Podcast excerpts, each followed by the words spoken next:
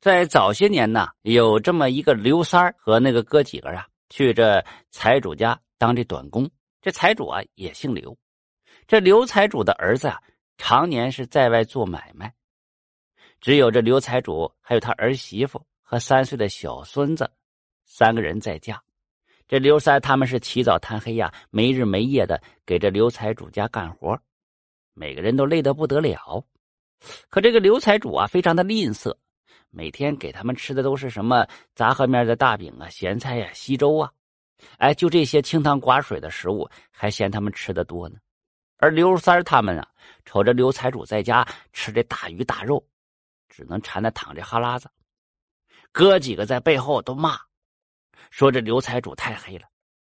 可是这刘三啊，他不吱声，两只大眼睛一咕噜，有主意了。在这么一天晚上临睡前的时候啊。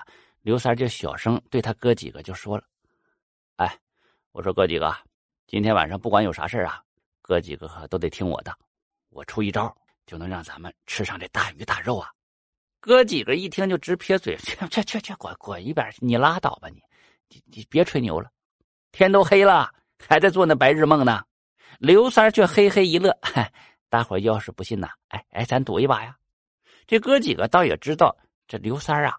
平常有一些怪主意、歪点子，就问他赌啥呀？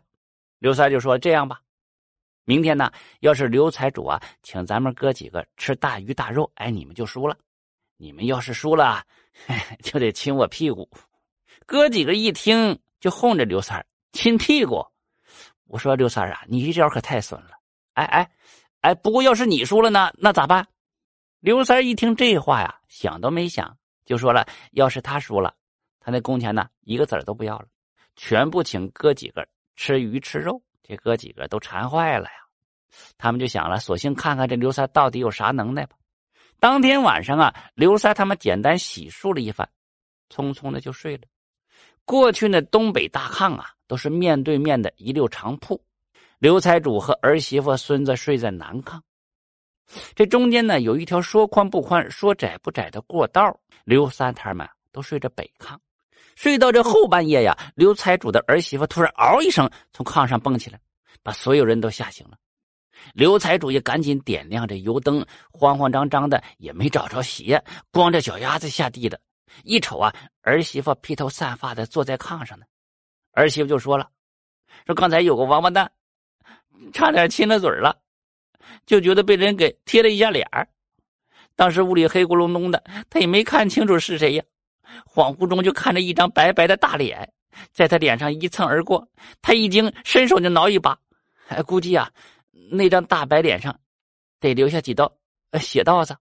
刘财主这就明白了，嗨，这准是哪个胆儿大的工人趁着天黑人都睡着了，然后悄悄占他儿媳妇的便宜。这刘财主就举着个油灯啊，光着个脚丫子，来到工人们的炕前，就开骂了：“你们他这群王八蛋呢！”妈吃我的喝我的，居然还敢占我儿媳妇的便宜！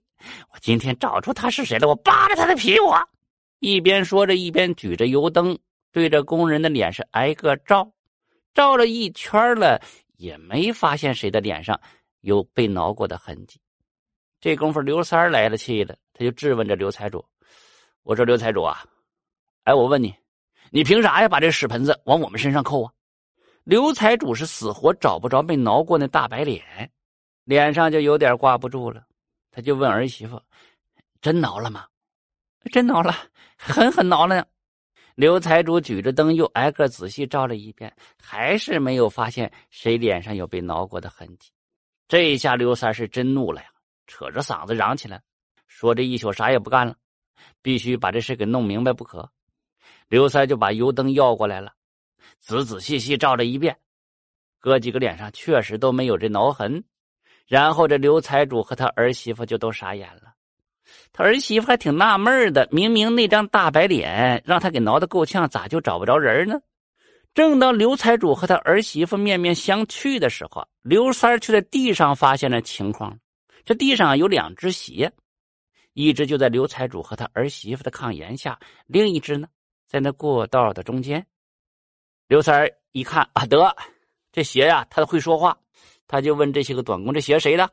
大伙在地上找了半天，哎，不是我们的，我们鞋都在呀。刘三听完，再依照着刘财主，就他光着脚丫子呢。这下刘三可炸了庙了，扯着大嗓门嗷嗷就喊起来了：“还走走走，咱宁可不要这工钱了，今天晚上就走。这事说是多磕碜呢，咱可丢不起这人呢。”这刘财主这功夫就傻眼了。